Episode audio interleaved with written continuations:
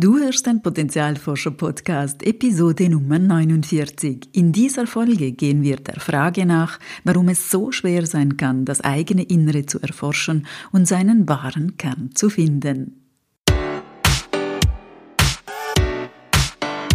Willkommen beim Potenzialforscher Podcast für mehr Freude, Erfüllung und Sinn im Leben. Ich bin dein Potenzialforscher Coach Christina Schacker.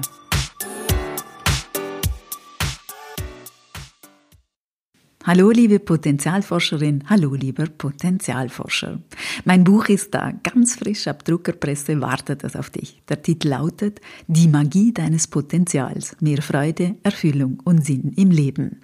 Du bekommst es überall im Buchhandel als Hardcover oder auch als E-Book. Den Bestelllink findest du auf meiner Webseite. Natürlich würde ich mich mega freuen über dein Feedback. Nach drei Jahren Arbeit im stillen Kämmerlein platze ich fast vor Neugierde, wie es dir gefällt. Ehrlich gesagt, ich kann es irgendwie immer noch nicht glauben, dass dieser Traum vom eigenen Buch tatsächlich in Erfüllung gegangen ist. Auch wenn das etwas nach Klischee tönt.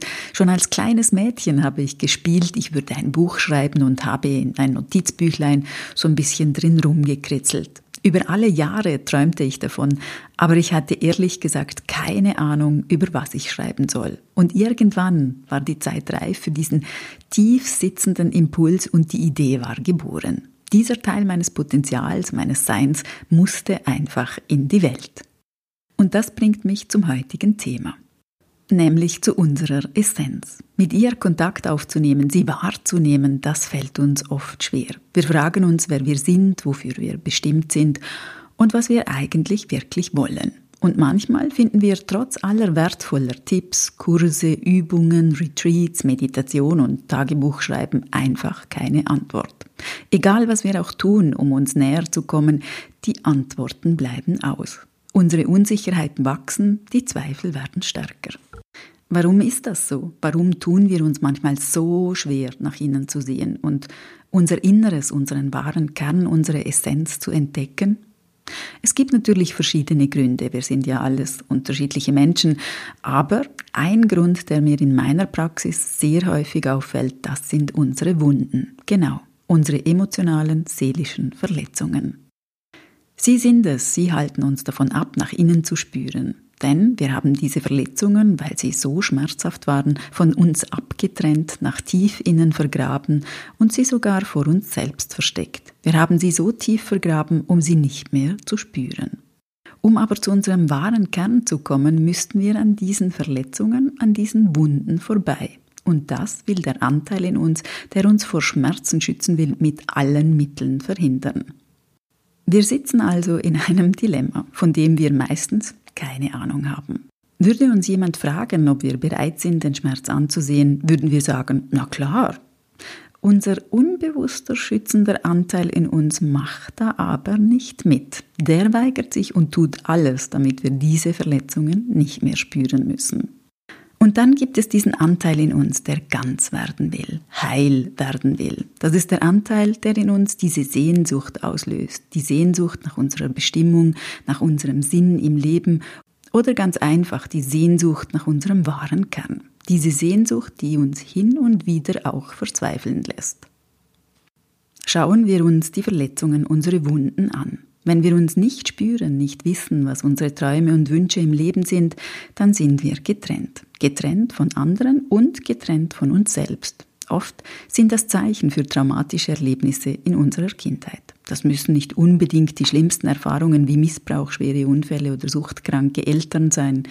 Es sind Erfahrungen, die uns in dem Moment als Kinder überfordert und überwältigt haben. Erfahrungen, in denen wir von unserem Umfeld, von den Erwachsenen nicht gehalten und getragen wurden, wie das nötig gewesen wäre. Wenn Kinder überwältigt sind, entwickeln sie, also wir alle, Überlebensmechanismen, Muster, die uns helfen, diese Erfahrungen zu überstehen. Solche typischen Muster, die wir entwickeln, sind es allen recht machen müssen, Perfektionismus, hoher Leistungsanspruch, Überanpassen, gefallen müssen oder auch angriffiges, gereiztes Verhalten.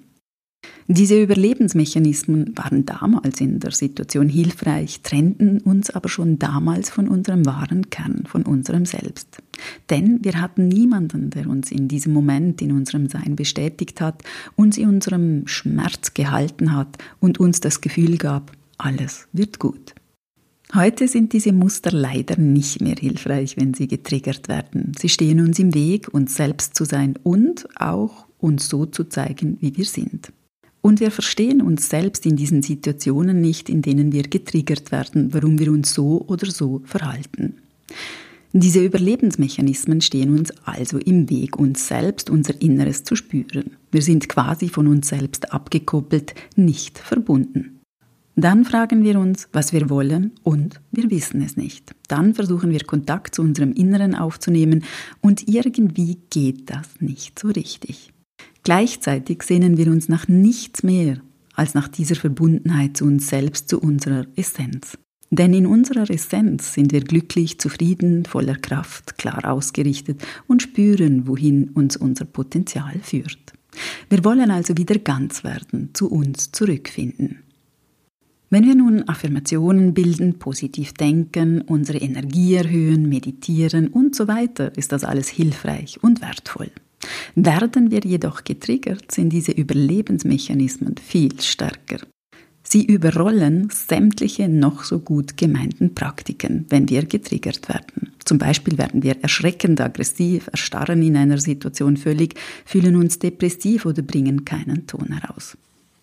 Überlebensmuster sitzen sehr viel tiefer, als wir denken. Sie sind in unserem Nervensystem verankert. Um sie aufzulösen oder um mit ihnen anders umgehen zu können, brauchen wir in der Regel ein starkes, vertrauenswürdiges, verlässliches und wohlwollendes Gegenüber, das uns begleitet auf dem Weg zum Schmerz. Denn erst wenn wir uns dem Schmerz, den Wunden stellen und mit Unterstützung erlauben, diesen Schmerz zu fühlen, erst dann löst er sich auf und macht den Weg frei den Weg zum eigenen Kern, zur wahren Essenz. Wir denken oft, dass wir so sind wie unsere Überlebensmuster, doch sie sind nur Strategien, die wir entwickelt haben, um unseren Kern zu schützen. Sie sind nicht unser wahres Selbst. Es braucht viel Sicherheit, Verständnis und Vertrauen, sich seinen Verletzungen zu stellen. Und es braucht ein gutes Gegenüber, das dir zur Seite steht, ein oder eine Gefährtin, die den Weg mit dir geht. Denn was in Beziehung verletzt wurde, kann auch in Beziehung heilen. Und wenn du jetzt denkst, ach nö, ich habe genug Arbeit mit altem Zeugs gemacht, ich habe da keine Lust mehr drauf, ich konzentriere mich lieber auf das, was kommt. Sehr gut, das macht Sinn. Du musst auch nicht in alte Geschichten rein, darum geht es gar nicht.